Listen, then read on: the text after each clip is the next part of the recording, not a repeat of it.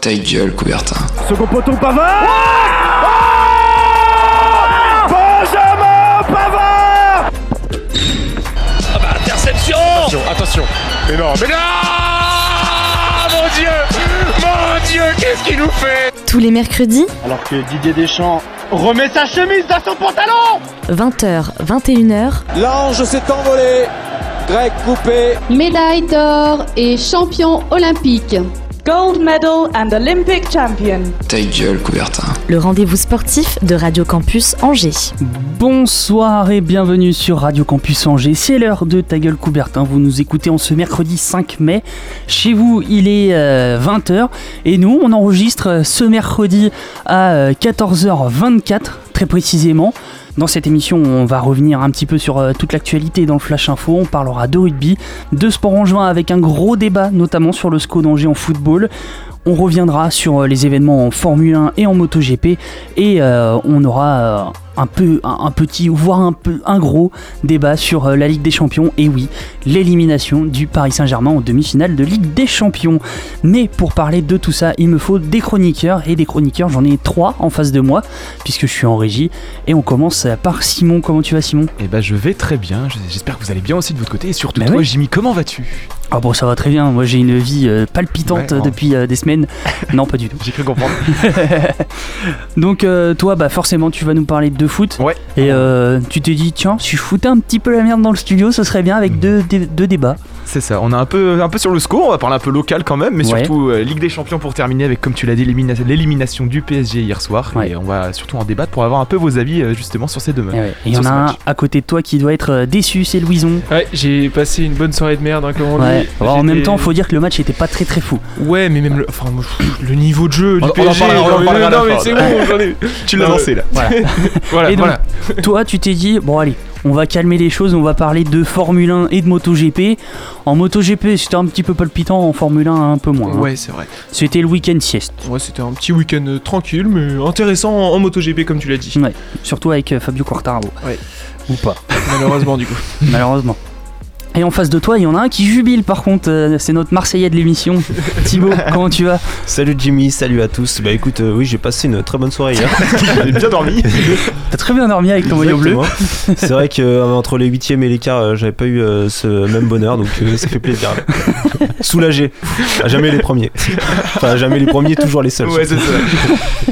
Et donc toi, tu nous parleras de rugby, Exactement. puisque au moins les Français en Coupe d'Europe euh, jubilent en rugby.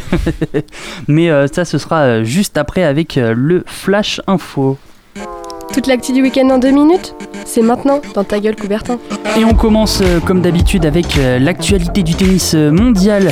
Se, se déroulait euh, dimanche dernier l'Open d'Estoril au Portugal. C'est l'Espagnol Albert Ramos Vinolas, 46e joueur mondial, qui a remporté son euh, premier titre de l'année et euh, son troisième titre de sa carrière. Il remporte sa finale en 3-7, 4-6, 6-3, 7-6 après 2h45 de lutte acharnée, dominant par ailleurs euh, Cameron Norrie. A noter également le début du Masters 1000 de Madrid en début de semaine. Passons à la route maintenant avec euh, le Tour de Romandie et c'est Guerin Thomas qui s'est adjugé euh, le classement général de euh, ce tour avant, devant son coéquipier pardon, Richie Porte à l'issue d'un dernier contre-la-montre en individuel remporté par le français Rémi Cavagna. Une autre victoire française sur le Tour des Astouries et euh, elle est pour Pierre Latour euh, lors euh, de la dernière étape au sommet du Alto del Naranco en Espagne. Quel magnifique accent, vous avez Incroyable. je suis fier de moi. On finit ce court flash info par euh, les terrains de, de football européen, pardon. On commence par l'Italie, cette fois où le champion est définitivement connu. Il s'agit de l'Inter Milan qui est sacré champion après sa victoire 2-0 à Crotone. Les profitent également du match nul un partout de l'Atalanta. Un résultat qui profite à la Juventus de CR7 qui revient également euh, de à égalité de points pardon, avec euh, le club de Bergame après leur victoire de but 1 sur la pelouse de l'Udinese. Le reste du classement reste euh, serré avec euh, l'AC Milan, quatrième, suivi de près par Naples et la Lazio Rome. On poursuit avec l'Espagne où la lutte pour le titre est encore rude. L'Atlético Madrid reste en tête de son championnat après sa victoire logique 1 à 0 face à Elche. Un résultat important car derrière on maintient bien la pression. Le Barça et le Real se sont tous deux imposés face à leurs rivaux du jour, Osasuna et Valence. Le FC Séville reste à la lutte avec une cinquième victoire en autant de rencontres contre Grenade en Angleterre et la première ligue où euh, l'événement de la semaine se tenait à Old Trafford. Non, ce n'est pas euh, le choc entre United et Liverpool euh, qui a fait rêver, c'est plus le choc entre les supporters des Red Devils et, les agents de sécurité, puisque les, supporters mancuniens ont envahi la pelouse quelques heures avant le début de la confrontation. Ils exigent notamment le départ des dirigeants le match euh, a finalement été reporté, ce qui euh, malheureusement empêche euh, les Citizens de Guardiola qui se sont imposés 2 à 0 sur la pelouse de Crystal Palace. Mais on ne sait toujours pas si Manchester City est champion. Chelsea, quant à eux, se rapproche du podium après sa victoire 2 à 0 contre Fulham. Ça fait beaucoup d'actualité, ça fait toujours des défaites pour Louison, qui, on vous le rappelle, est le seul français à être fan de Fulham. mais il fait bon vivre au fond du classement, je crois. Ouais, Il en faut bien un. Hein. Ouais, il en faut bien, hein, il en faut bien, c'est sûr. Ça fait pas mal d'actualités, ouais. mais euh, on en a d'autres qui nous attendent dans l'émission. Et euh, on commence d'ailleurs par le rugby. Votre moment rugby?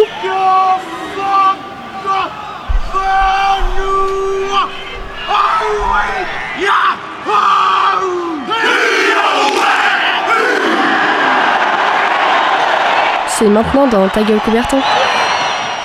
Et en rugby, il y a eu euh, de très bons résultats français ce week-end, Thibaut.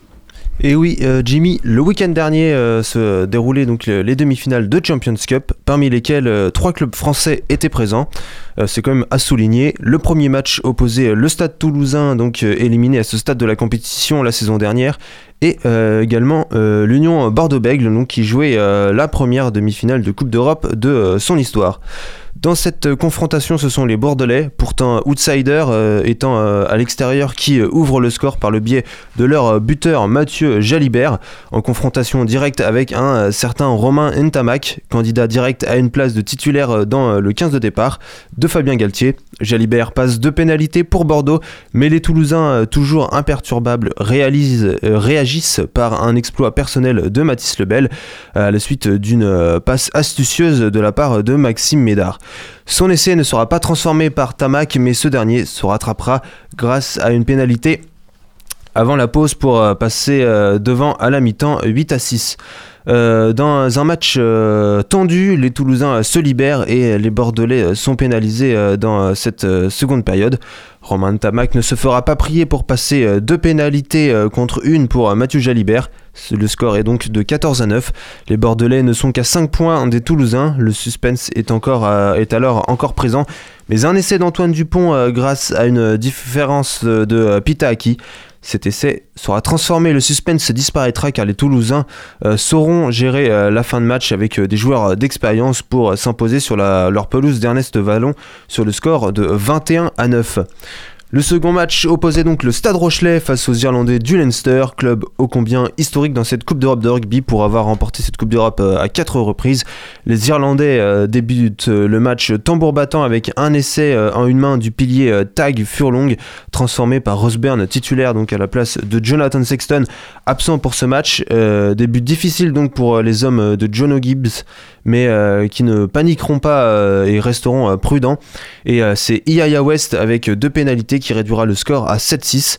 Le Leinster reprendra de l'avance avec Rosburn par deux fois 13-6, mais dans la fin de la première période, les Rochelais se montrent solides et leur acharnement sera récompensé par deux pénalités d'Iaya West. À la pause, le Leinster mène 13 à 12 sur la pelouse de La Rochelle. Le match est donc plus qu'indécis. Au retour des vestiaires, les Rochelais se montrent plus entreprenants, mettent une pénalité euh, qui les fait passer en tête pour la première fois dans cette rencontre, 15-13.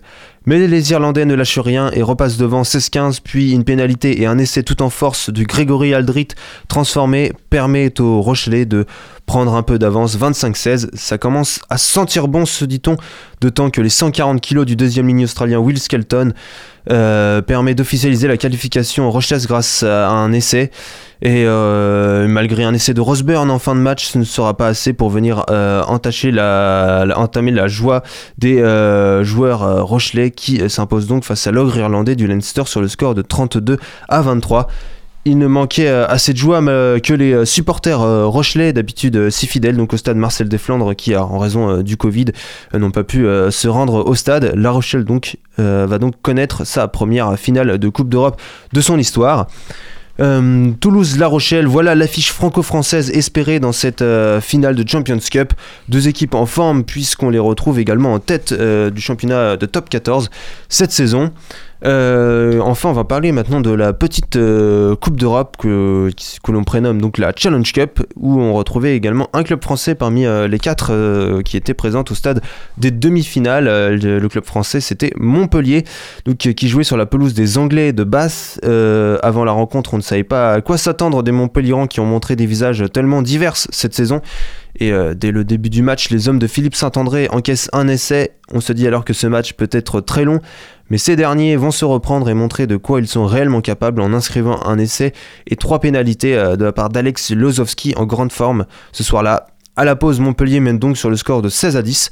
En seconde période, euh, l'enjeu prendra le pas sur le jeu avec des joueurs de basse plein d'envie, mais en face la défense du MHR est héroïque et défendent plusieurs fois à quelques mètres de leur ligne sans jamais concéder le moindre point. Les minutes passent et Montpellier est toujours devant et inscriront même les seuls points de cette seconde période avec une pénalité d'André Pollard, le champion du monde sud-africain, qui était euh, de retour euh, de blessure. Le score final est donc de 19-10 pour Montpellier sur la pelouse de Basse. L'autre demi-finale de Challenge Cup, euh, où il n'y avait pas de, club français, avait les Anglais du Leicester Tigers euh, face aux Irlandais euh, de l'Ulster. et ce sont les Anglais qui se sont imposés sur le score de 33 à 24. La finale de Champions Cup donc verra Montpellier affronter les Anglais du Leicester Tigers. Donc on peut dire, Jimmy, que le rugby français en club, comme en sélection d'ailleurs, se, porte, se porte bien sur la scène européenne. Ça fait donc une victoire française en, Champions Cup, ça c'est sûr. Ce sera euh, soit La Rochelle, soit Toulouse. Vous, euh, autour de la table qui euh, suivez un petit peu le rugby quand même, vous, vous en pensez quoi de, ces résultats déjà? Puisque c'est tout de même pas rien, hein, la victoire de, de, La Rochelle face au Leinster. Leinster qui est censé être le bourreau des Français quand même, des clubs français. Vous en pensez quoi vous? Moi je pense que Toulouse va exploser euh, le stade Rochelet. je suis vraiment. Ouais, c'est mon pronostic, ouais. Ah et je trouve ça, par contre, je trouve ça incroyable qu'on ait une telle domination euh, en club, mais qu'on n'arrive pas à mettre cette coordination, une telle, avoir une telle coordination en, international, même si ça va mieux qu'il y a 3-4 ans, comme tu l'as dit. Euh, voilà, je trouve ça me. C'est bien, c'est bien, je suis content qu'il y ait ces, résultats, mais d'un autre côté, je, je comprends pas pourquoi on n'arrive pas à faire de, de, même en sélection. Ouais. Toi, Simon? Bah moi, c'est ce qui me fait plaisir quand même, c'est de voir justement deux clubs français à un tel niveau, euh, en tout cas atteindre la finale. Comme tu dis, quoi qu'il arrive, le, vainqueur sera français. Donc euh, c'est quelque chose de bon pour le rugby, pour, pour, le rugby français, comme tu l'as dit. Louison, moi aussi, je trouve ça vraiment bizarre. Mais après, je m'y connais pas assez en rugby, honnêtement, pour comprendre pourquoi finalement les résultats comme ça en club ne correspondent pas aux résultats internationaux. Je pense que c'est le fait que aussi en top 14, c'est un championnat qui génère beaucoup d'argent et il y a beaucoup d'étrangers qui viennent en top 14 pour justement avoir euh, ce niveau de vie là. Et euh, même si c'est un peu moins pire qu'à une époque où on se souvient le RC Toulon qui avait réalisé le triplé, euh, il n'y avait pas beaucoup de joueurs français euh, dans, cette équipe euh, à l'époque du président Mourad Boudjelal. Il n'y avait pas beaucoup de Français dans l'équipe, mais pourtant c'était la meilleure équipe d'Europe. Ils écrasaient tout. C'est qu'il y a beaucoup, beaucoup d'étrangers et ça a porté un peu préjudice aux jeunes Français qui, voulaient faire leur place en top 14 et qui voulaient progresser. Là, ça fait quelques années où on laisse plus la place aux jeunes et ça se voit. On a une super génération qui a été double champion du monde espoir. Mm. Et euh, on, les, a laissés, euh, on leur a laissé du temps de jeu tout simplement en championnat, ce qui fait que bah, y en a certains euh, qu'on voit désormais en équipe de France. Je pense à Antoine Dupont, à Romain de Tamac, même aux remplaçants. Je pense à par exemple à Baptiste Couillou, à Louis Carbonel ou même à Mathieu Jalibert. Euh, c'est des jeunes qui, euh, grandissent et qu'on on aura donné leur chance et aujourd'hui ils sont incontournables et on se dit bah on peut peut pas faire sans eux. La, pour, pour revenir donc sur, euh, sur cette affiche de la finale, la finale se jouera à La Rochelle normalement? Ce- non, euh, ce sera dans un, un terrain neutre, ce sera à Terrain Twickenham. d'accord.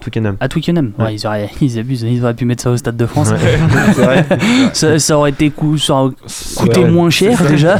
En avion. Et, et puis euh, moins le bordel déjà avec le Covid, vu que c'est deux clubs français. Ça aurait été peut-être un peu mieux. Ouais, bon, ça peut peut-être Et ça se changer. trouve, ils euh, vont, ils vont autoriser du public, non? C'est pas possible? À Euh, Twickenham J'ai pas encore d'infos là-dessus. Après, je- les deux Après, c'est finales. le euh, 22 mai, donc. euh, Ouais, mais en Angleterre. euh, dans deux semaines Ouais, en. Angleterre, ils commencent à faire revenir du monde là. Après, il y a un club anglais en finale de Challenge Cup parce que Ah les oui, deux c'est vrai, finales les, les deux à- finales se jouent au, au Ah même bon, ça fait quand même trois clubs français, un club anglais. Oui, c'est ça. Voilà. bon, pour un club. Ils ont plus de sous que nous, quoi. Ouais, ils ont plus de sous que nous. Bah, puis si ça se trouve, euh, ça, ça va attirer plus de monde si euh, il y aura du public. Euh, pour revenir sur la confrontation euh, entre les deux équipes, avantage au Stade Toulousain, puisque sur les cinq dernières rencontres, ça fait 4 victoires contre 1 pour, euh, pour Toulouse. Bon, on, on suivra ça avec attention. Oui. Euh, de l'autre côté, avec euh, la Challenge Cup, Montpellier qui en championnat euh, avait du mal et en, Coupe d'Europe se réveille. Ça sera pas facile face à Leicester. Non, c'est sûr que ça sera pas simple. C'est vrai que comme tu l'as dit, Jimmy, en championnat, ça avait vraiment été difficile. Ils ont dû virer leur entraîneur Xavier Garbajosa. Ils ont mis donc Philippe Saint-André à la place et bah, pour l'instant, c'est pas trop mal. C'est plutôt bien. Bah, ils- au moins, on ils évitent la relégation parce qu'à un moment, euh, c'était euh, à tout prix. euh, voilà, il fallait se sauver. Aujourd'hui, bon, bah, ils, peuvent déjà mieux, plus, plus respirer à ce niveau-là. Et euh, oui, pourquoi pas. C'est vrai que Leicester Tigers, ça a été une grande équipe de Coupe d'Europe à une époque où c'était une des meilleures équipes de, Du monde. de, le, ouais, de la grande Coupe d'Europe. Ils jouaient la grande Coupe d'Europe. Là, ils- ça fait quelques années où ils sont en, en déclin.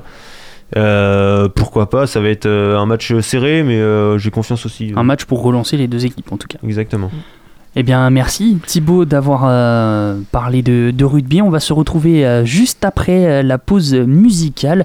On revient euh, d'ici 3 minutes et après on, on attaque le gros dossier sur le sport angevin.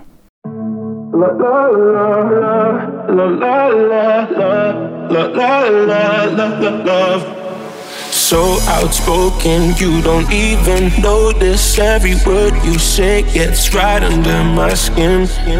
Out of focus, but your heart is open, always trying when I feel like giving in. Keep breaking hearts to pieces. I know I'm the only reason. I'm afraid you're getting over us. Wasted love. Don't give up while you're trying to save us. I'm trying not to get wasted. Love, wake me up. Oh, tell me I'm dreaming same. This ain't another wasted love. La la la la la la la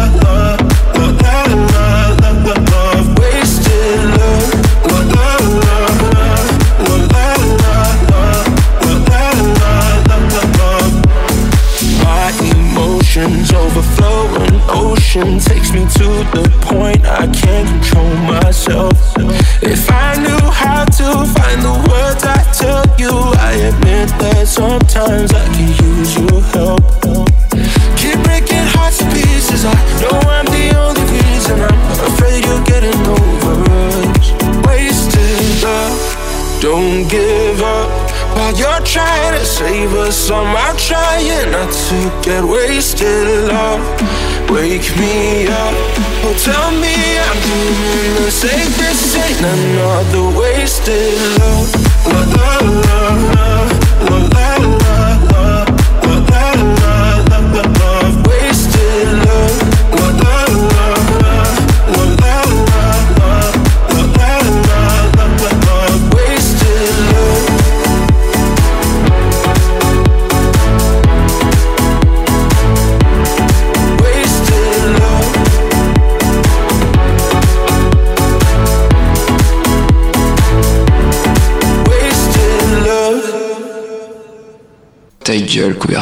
rendez-vous sportif de Radio Campus Angers. De retour dans la deuxième partie de Ta gueule Coubertin. Vous êtes toujours sur Radio Campus Angers et euh, on va parler euh, sport angevin. qui, une chronique qui va se faire en, deux temps. Moi, je vais commencer par parler de euh, tout ce qui s'est passé en dehors du football et euh, Simon euh, nous parlera juste après du, du SCO d'Angers où il y a un, bon débat. On, on va donc pas trop tarder sur le sport en juin et on commence par le SCO handball. Beaucoup de départs à déclarer pour le club angevin en cette fin de saison. Pas moins de 10 départs sont à comptabiliser. Après leur relégation officielle, il est l'heure de faire le bilan. Une refonte de l'effectif est donc prévue avec un objectif clair, remonter en Pro League la saison euh, prochaine. Euh, pour euh, la prochaine rencontre, ils reçoivent ce vendredi Célesta a noter par ailleurs le report du match entre Angers et Nancy prévu initialement le 2 mai dernier suite à l'apparition de plusieurs cas de Covid au sein de l'effectif nancéen. Ça fait beaucoup de Covid euh, en tout cas dans, dans, le handball en règle générale. Il n'y a, y a, que ouais, euh, en, Star League que ça... C'est fou ça se passe mieux. On a le même débat chaque semaine. Hein. Ouais, on a le même débat chaque semaine et hein. on, on, va pas tourner euh, autour du pot. On tourne très rapidement au hockey sur glace. Il n'y a pas beaucoup d'actualité en dehors du football. En hockey sur glace, la saison est terminée depuis euh, plusieurs semaines maintenant et les espoirs d'une participation à la Continental Cup ont disparu pour les Ducs d'Angers. La saison prochaine, les Angevins qui ont terminé deuxième de Ligue Magnus n'ont pas été retenus pour participer à cette Coupe d'Europe. Avec l'annulation de la Coupe de France en 2021, ce sera Amiens, vainqueur de la compétition en 2020, qui participera à la Coupe d'Europe. La Fédération française de hockey sur glace a déclaré que l'usage depuis la création de la Continental Cup est d'attribuer la place qualificative pour cette Coupe européenne au vainqueur de la Coupe de France. La fédération est très attachée à cet usage qui concourt au prestige de la Coupe de France. Dans cette optique et euh, sans rien enlever aux résultats remarquables obtenus cette saison par l'équipe d'Angers en Ligue Magnus, la place en Continental Cup sera attribuée au club d'Amiens en sa qualité de dernier vainqueur de la Coupe de France saison 2019-2020. Le club angevin a par ailleurs... Euh, enfin les, deux clubs entre euh, Angers et Amiens étaient réunis autour de la table avec la Fédération française de hockey sur glace. Et les deux clubs avaient forcément mis en avant euh, leurs atouts pour pouvoir y participer, mais euh, ont euh, tous deux dit qu'ils ne feraient pas, enfin ne prendraient pas de décision à l'encontre de celle prise à, la fédération et laisseraient le choix final à, à, la fédération, tout simplement. C'est donc Amiens qui gratte son ticket pour la Coupe d'Europe par ailleurs, on le rappelle, Amiens n'avait pas pu participer à l'édition précédente euh, de la Continental Cup puisque celle-ci avait été annulée. Euh, de plus, la saison prochaine, euh, les cages des Ducs d'Angers ne seront plus conservées par Florian Hardy et Raphaël Garnier. Si Raphaël Garnier a fait un court passage d'une saison, Florian Hardy est un monument du club qui quitte les Angevins sur un choix du club après 9 ans de collaboration de 2005 à 2008, 2012 à 2014 et 2017 à 2011. Le tout, ça fait 9 ans, bien évidemment. Euh, Florian Hardy à Angers, c'est également deux titres de Coupe de France en 2007 en tant que remplaçant et en 2014 en tant que titulaire et surtout homme du match. Pour le moment, seul euh, Julien Barrier, qui arrive tout droit de Nice et qui avait fait sa formation euh, au Duc d'Angers, vient remplacer l'un des deux gardiens. Mais la cellule de recrutement travaille pour remplacer le gardien mythique des Ducs d'Angers. À l'heure actuelle, il y a peut-être Lucas Aura qui est en fin de, contrat dans son, euh, euh, ancien club, enfin euh, qui n'est même plus en fin de contrat, il a quitté son ancien club, je ne sais plus c'est lequel exactement, ça, ça me sort de la tête, mais ça fait potentiellement un choix pour aller chercher un, un, autre très grand gardien de la Ligue Magnus.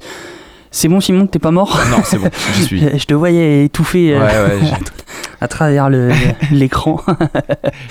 Donc, toi, tu vas nous parler du euh, SCO d'Angers. Et le SCO d'Angers tout va mal avec une nouvelle défaite déjà. C'est ça. Et face à Lorient. Et du coup, on va, faire une sorte de petit récapitulatif un peu de, depuis la saison dernière, un peu toutes les finalement les affaires extra sportives qui se passent autour de, notre club d'Angers. Euh, actuellement classé 13e de Ligue 1, nos Angevins descendent lentement mais progressivement dans la seconde partie de tableau et enchaînent les mauvaises performances avec encore une défaite ce week-end 2-0 face à Lorient. Nos Angevins n'ont gagné aucun de leurs 7 derniers matchs de championnat et se classent 19e au classement en deuxième partie de saison avec seulement 11 petits points de prix.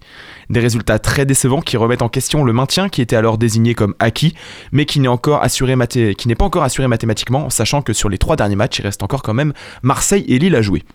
Ces mauvais résultats sont dus en partie à de nombreuses affaires extrasportives, comme je vous l'ai dit depuis la saison dernière, et notamment euh, de la mise en examen du président euh, Saïd Chaban pour agression sexuelle sur 4 femmes de 25 à 30 ans en février 2020, et le licenciement abusif de son ancien directeur euh, Olivier Piqueux le mois suivant. Alors qu'il était au club depuis 14 ans, l'ancien dirigeant angevin est accusé d'avoir dénigré le président et l'entraîneur, et d'avoir signé un document empêchant le club de percevoir des indemnités de formation d'un jeune Marvin Morera qui a joué deux ans au SCO. En octobre 2020, c'est l'attaquant angevin Farid El Melali qui est condamné à 6 mois de prison avec sursis suite à deux plaintes de jeunes femmes l'accusant d'exhibition sexuelle. Cette peine a été assortie d'une amende ainsi que d'une indemnisation et les victimes euh, l'indemnisation des victimes et un suivi psychologique pour le joueur. Euh, quelques, euh, quelques jours après, euh, c'est Stéphane Bauken qui était condamné à 4 mois de prison avec sursis pour violence, insulte et menace de mort envers son ex-compagne. mais cette saison a aussi vu son lot de coups de tonnerre au club d'Angers et notamment l'annonce de Stéphane Moulin fin mars 2021 de son départ.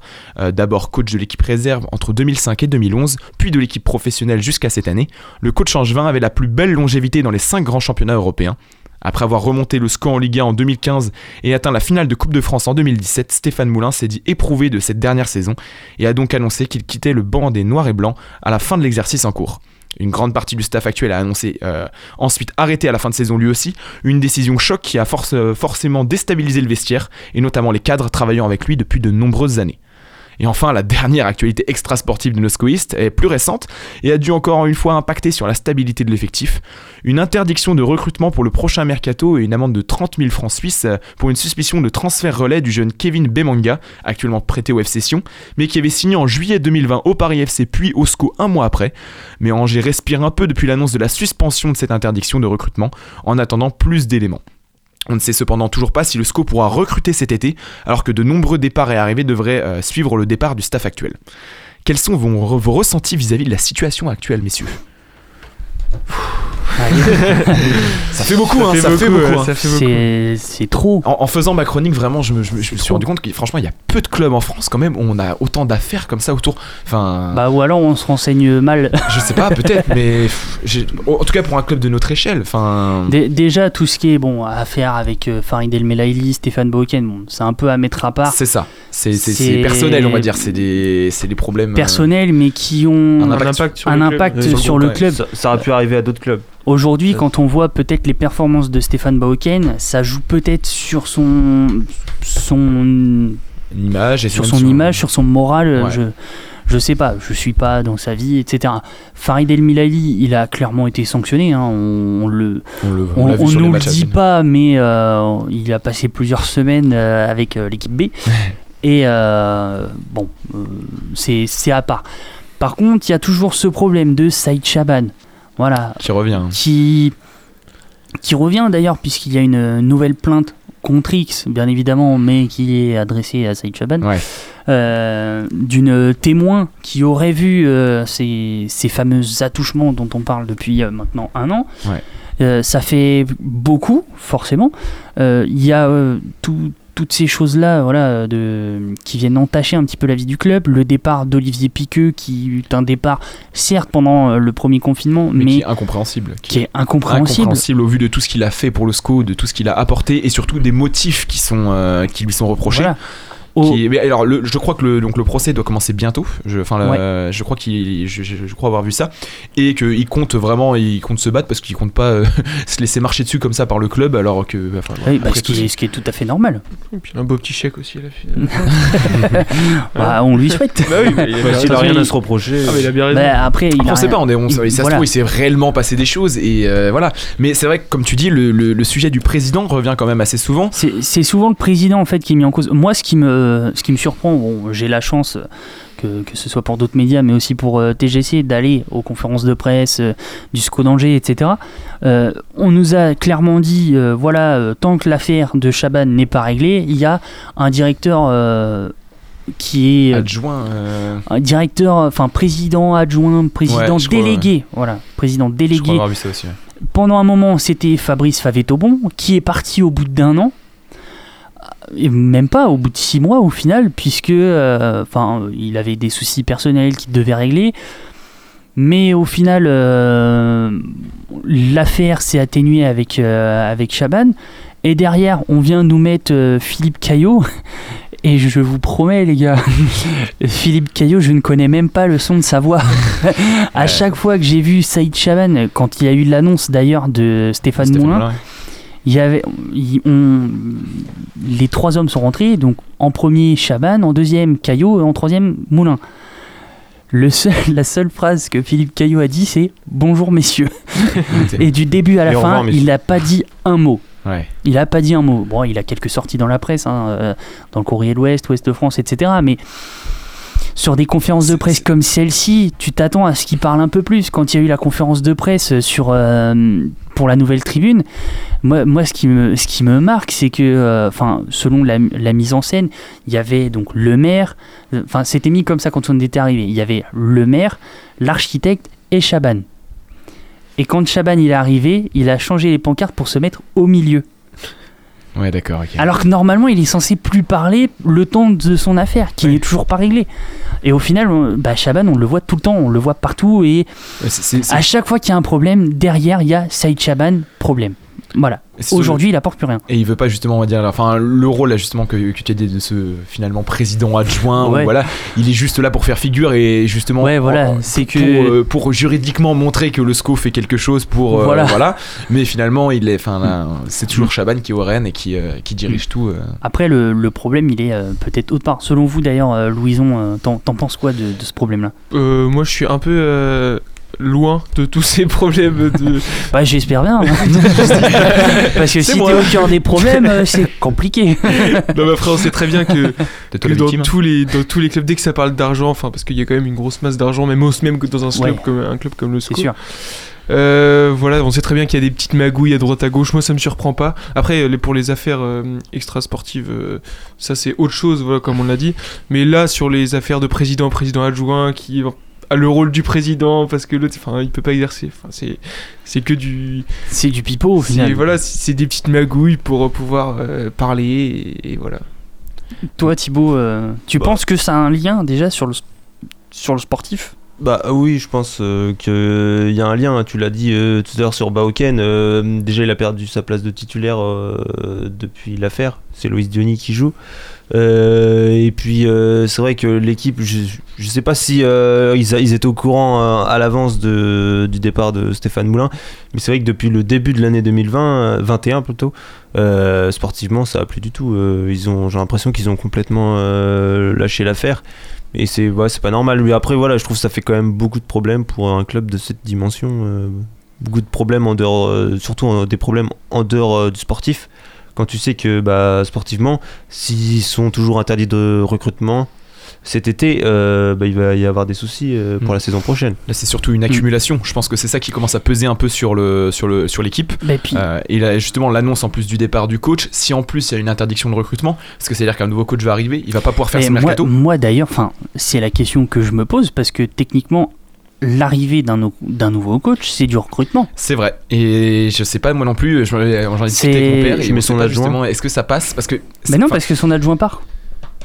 Non, il y a tout. Il y a, il y a vraiment. J'ai Mais- je sais- j'ai mais, pas euh, trouvé exactement tous les noms de ceux qui partaient, mais une grande partie du staff Chabat actuel. l'entraîneur Chabat l'entraîneur Directeur du centre de formation. euh, Ah, je, suis libre hein, si vous voulez. Non, mais il y en a plein, des, il y en a plein des membres du staff qui, peuvent euh, espérer euh, prendre le. Après, c'est pas leur, euh, c'est pas leur Ouais, métier Oui. de base, mais il y en a plein des, des, Oui, mais des après, tu prends, par, adjoints. tu des- prends par exemple Arnaud Lucas qui, on ne sait pas s'il va rester au SCO ou non. ouais. Pour le moment, il l'a toujours pas dit. Ça fait d'ailleurs plusieurs mois maintenant.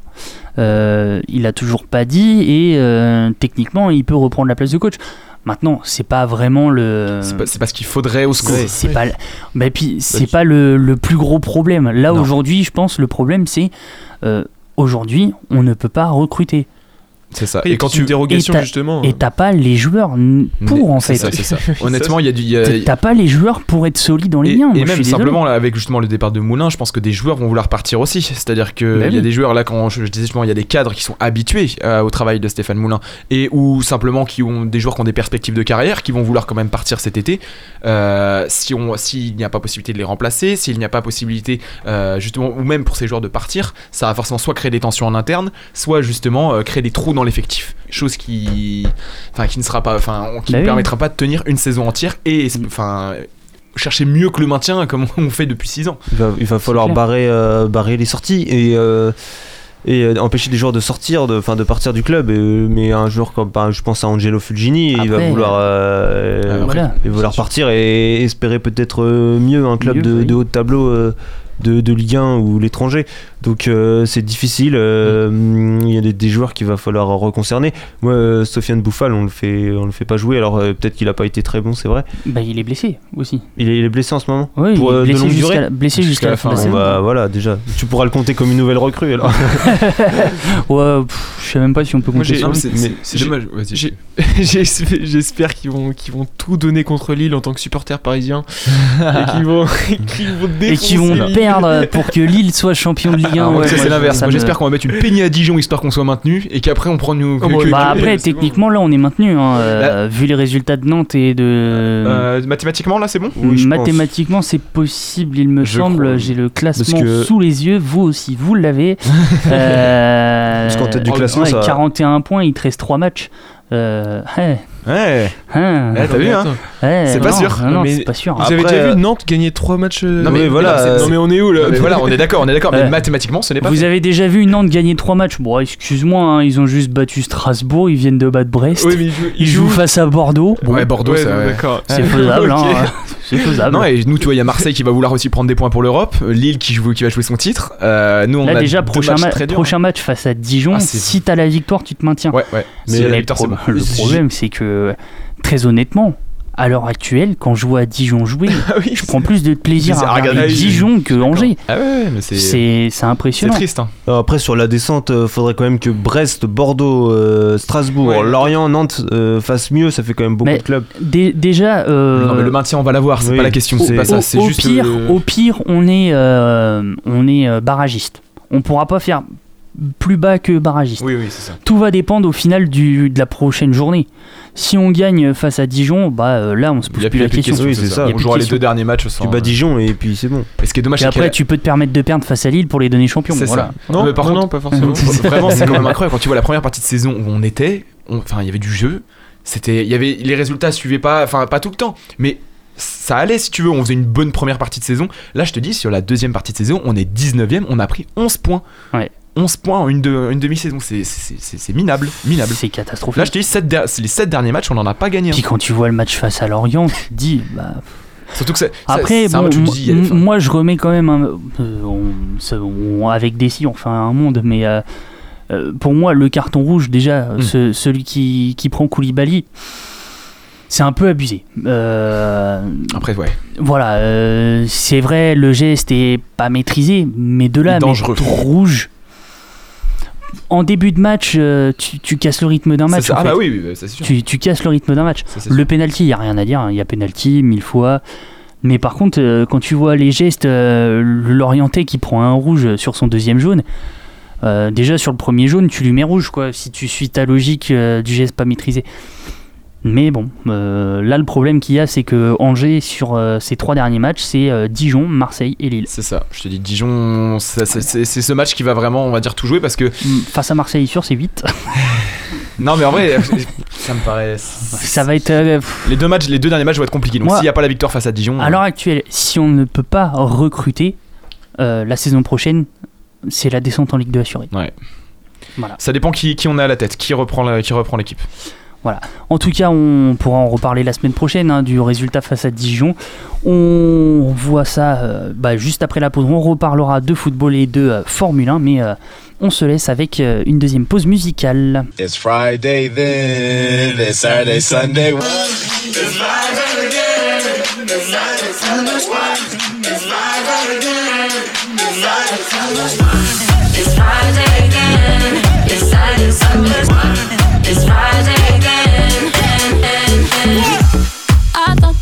sands of time would change me, and I'd be over this by now. Yeah, it's been too long since we got crazy. I'm lucky spinning out. I'm counting down till Friday come. I'm gonna, I'm gonna do too much. No, I'm all in my bag, that's clutch. Feeling it, feeling it, feeling it every Friday, Saturday, Sunday, endless weekend on a wave, yeah.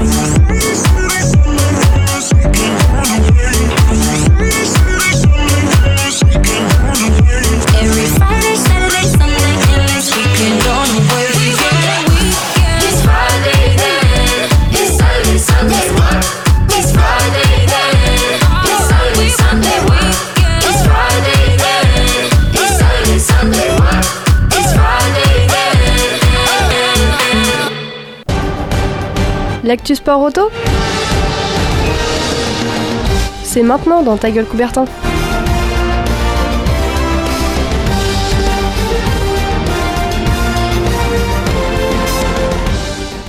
De retour dans la troisième et dernière partie de Ta gueule Coubertin sur Radio Campus Angers. Et Louison, t'as suivi le sport automobile avec euh, de la Formule 1 et de la MotoGP. Tu commences par quoi? Alors, je commence par la MotoGP.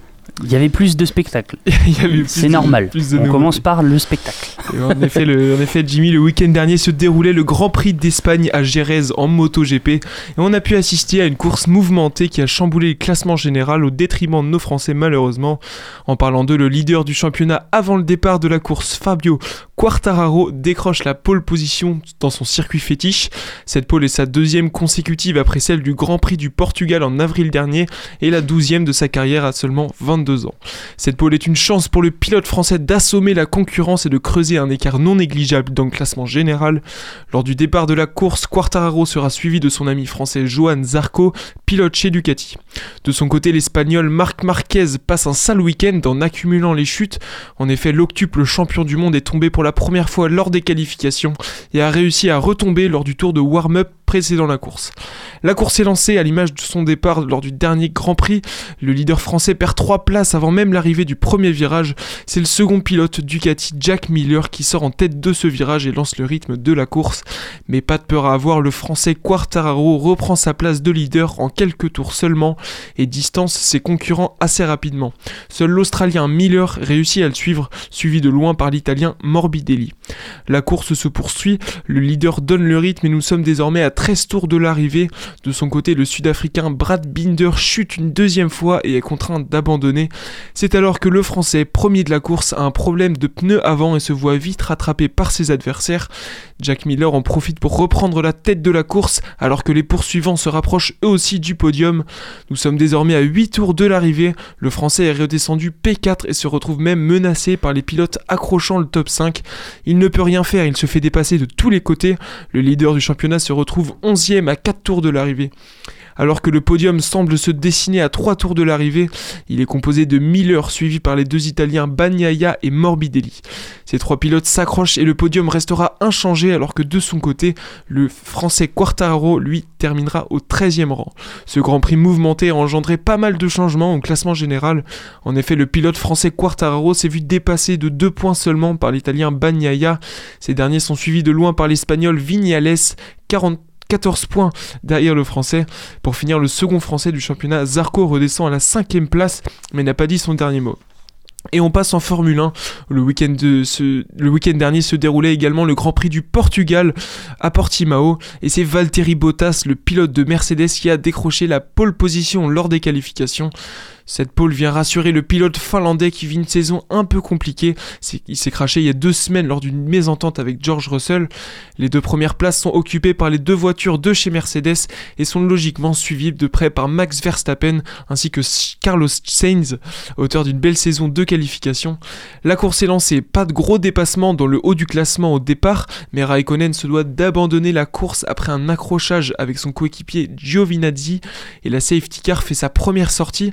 C'est au sixième tour de la course que, euh, c'est au sixième tour que la course reprend et que Bottas reprend les devants alors que Verstappen dépasse Hamilton sur une superbe manœuvre et reprend la deuxième place.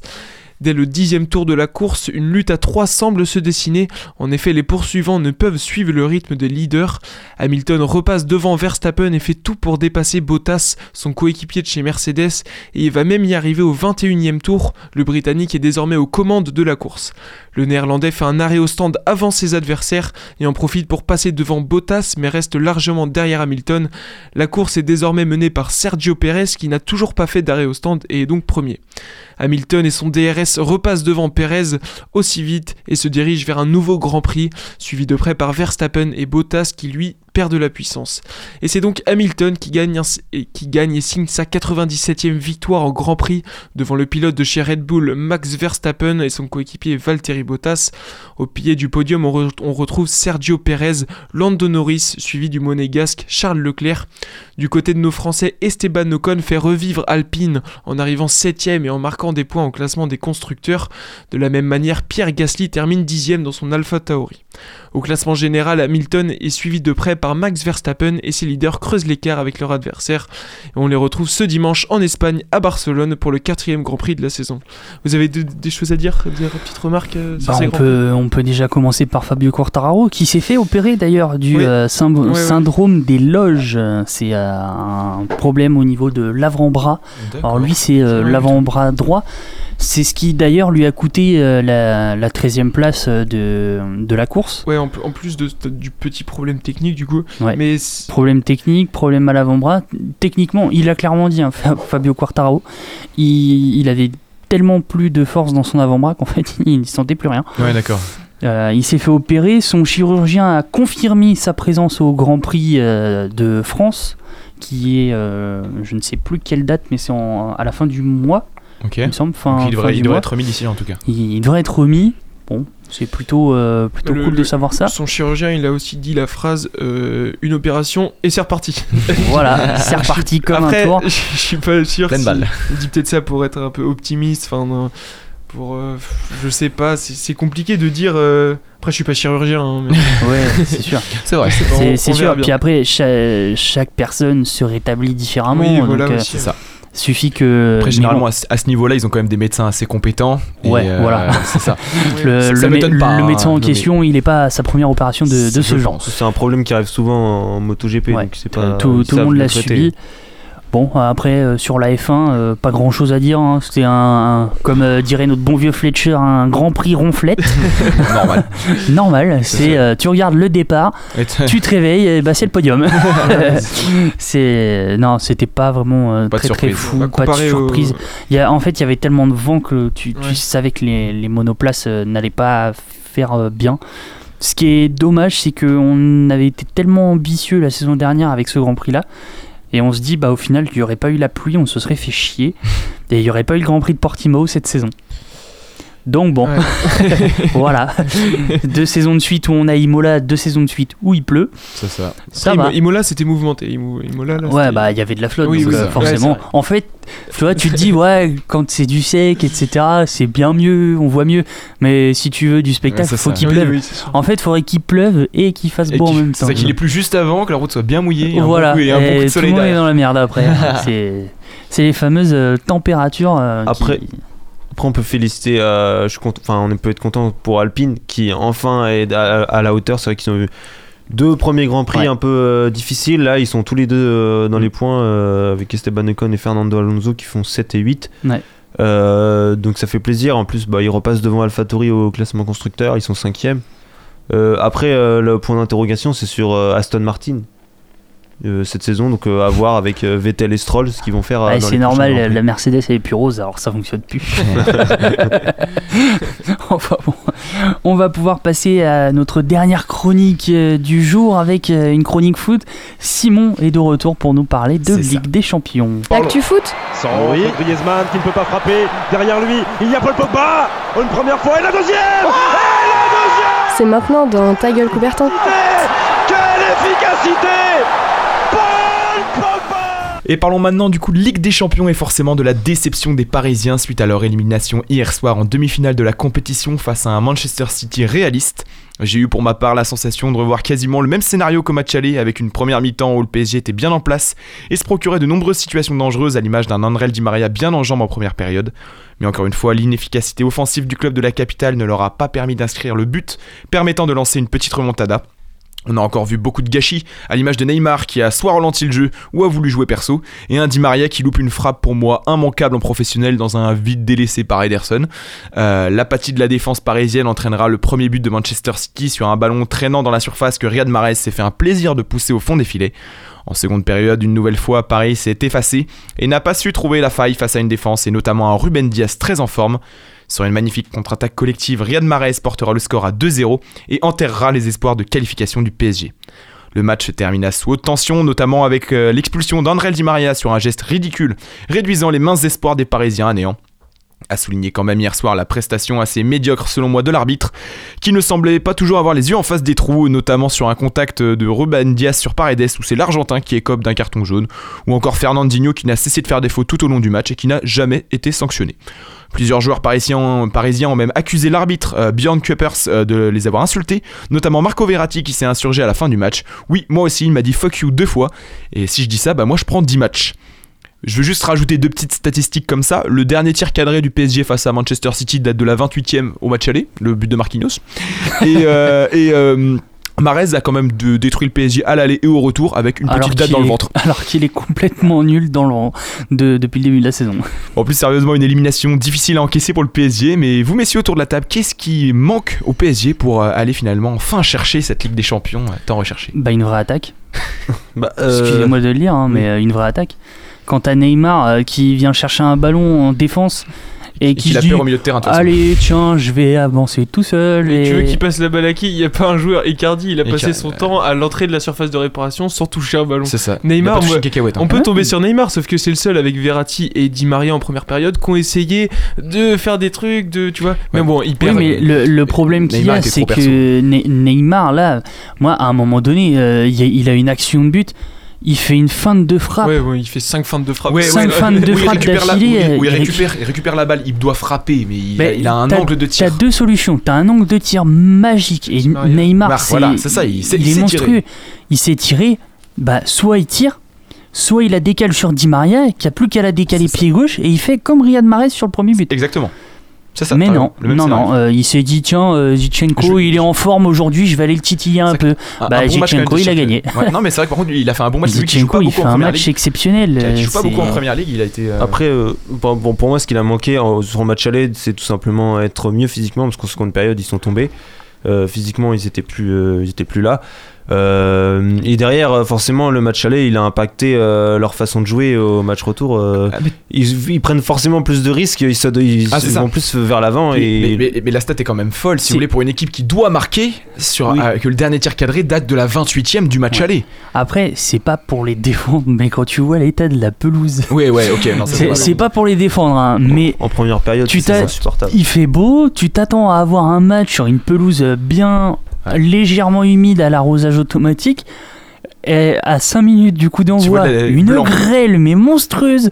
Elle, elle était encore plus blanche que, ta, que ton t-shirt à la pause. Et, euh, C'était hallucinant, mais je fais mais Ah, tu, tu regardes ils sur- vont jouer là-dessus, c'est ça le pire. Regarde les 5 premières minutes, tout le monde tombait. Fernandinho, il fait 3 fautes en, il fait trois fautes en les 5 Mais lui, il est Ouais, sur enfin, le lui, terrain pour faire des fautes. Il est, sur- Bah, pour vice. faire des fautes. Sa- Sauf que lui, Il tombait volontairement. Il tombait volontairement, euh, Fernandinho. Et pour, hein, pour revenir sur le point de vue physique, je j'arrive pas à leur reprocher ça parce que tous les week-ends ils jouent contre Lorient et Nantes et euh, pendant que Manchester City ils jouent contre même des équipes comme Leeds ou Leicester qui sont enfin de milieu de tableau, pas Leicester, Ouais, mais pas Leicester. comme Leeds qui sont du milieu de tableau on va dire en termes de niveau en première ligue, ils jouent contre eux et ils courent, ils courent, c'est super physique. Un PSG Lorient c'est pas physique parce que Lorient met le bus et le PSG attaque. Forcément moi sur Ouais, le mais sur Lorient saison- gagne. Mais le- Ouais, mais je trouve ça incroyable Après- de- la différence quoi. Ce qu'il faut noter, c'est que avec Neymar, euh, ils ont- sont qualifiés à Barcelone. euh, Ils sont quali- sans Neymar plutôt, ils sont qualifiés à Barcelone. Ils sont qualifiés au Bayern. Euh, Sans je- Neymar. Ils sont l'ont- ils l'ont recruté euh, pour la Ligue des Champions et au Et final, ça, il- il est pas- j'ai l'impression que le collectif il est plus fort quand il est pas là et qu'ils sont se sentent obligés Bah, de tout faire pour le mettre dans, le- dans les meilleures dispositions, pour le faire à la passe quand il est là. Et euh, j'ai l'impression qu'avec Neymar, Sauf euh, que- le PSG est moins fort tout simplement. Je j'ai l'impression que bah, même un, C'est c'est le problème quand t'as une star dans ton équipe, c'est que tu te reposes tellement sur lui. Ça, alors après, euh, c'est totalement euh, contradictoire, par exemple avec le Bayern du- de Munich, où on l'a vu sans Lewandowski, le Bayern c'était euh, offensivement, je parle. Ouais, ouais, c'est ça, Offensivement, c'était euh, absent. Là, euh, t'avais Kylian Mbappé qui était blessé. Moi, je trouve que c'est plutôt une bonne décision, une sage décision de ne pas l'avoir fait jouer. Ouais. Tu Pas prendre de risque avec Tu l'euro. partir prends au pas de risque. déjà au match aller il est blessé. Et puis derrière, t'as l'euro aussi. Faut qu'il enchaîne avec l'euro. l'euro, c'est pour ça. Euh, Il faut pas prendre le risque. je pense que Noël Le Gret, euh, il est arrivé, il a dit S'il vous plaît. tu, tu peux me le laisser s'il te plaît? Parce qu'en plus, on a les JO après dans Ouais, la foulée. C'est ça. Il y a des Donc, euh, donc, ouais. Voilà, Mais- enfin après, c'est c'est pas pour être méchant avec euh, le PSG, mais ça me surprend pas cette défaite. City a été plus fort. hein, de façon, City a plus réaliste, plus plus réaliste. fort, plus plus réaliste. fort, plus fort tout simplement. Mais plus fort plus, partout. plus Sur le fort. match aller, si non, tu, sur le reg- match aller, si tu regardes, moi je le perçois comme ça. Ah, chacun euh, sa vision. Mais moi, pour moi, City a joué comme le Bayern.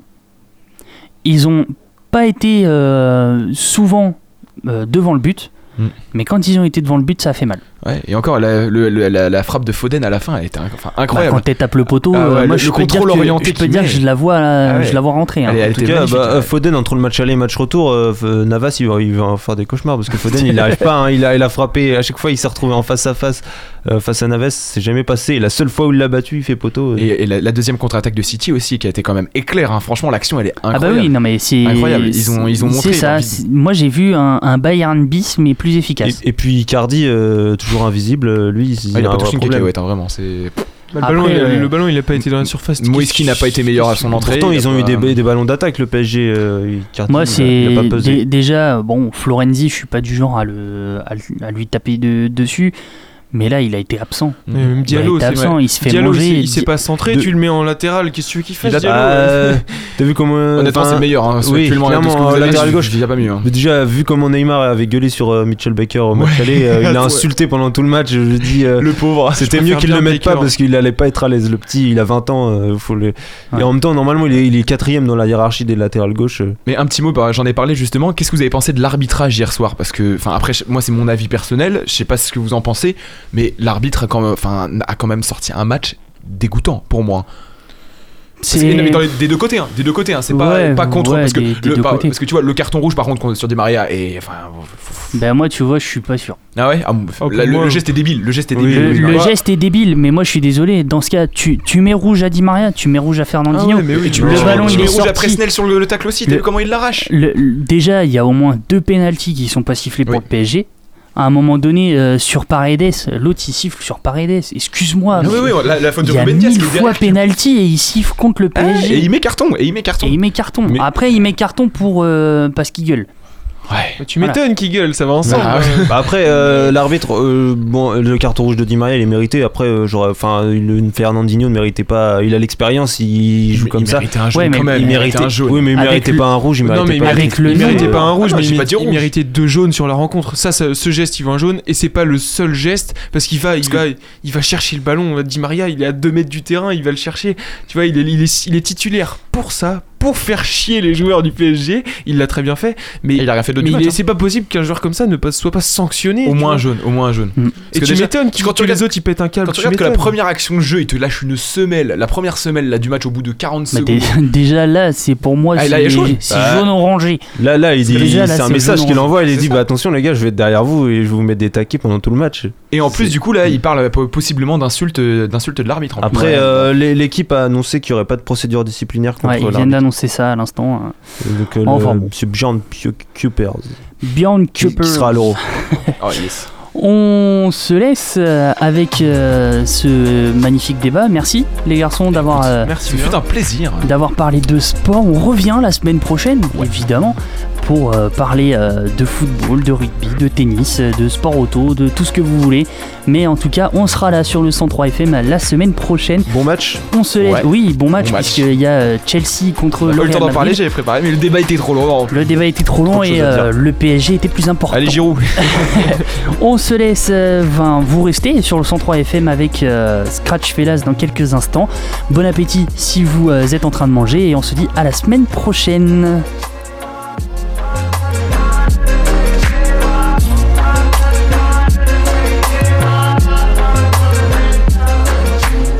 Retrouvez tous les podcasts sur www.radiocampusangers.com et suivez-nous sur les réseaux de Ta Gueule Coubertin.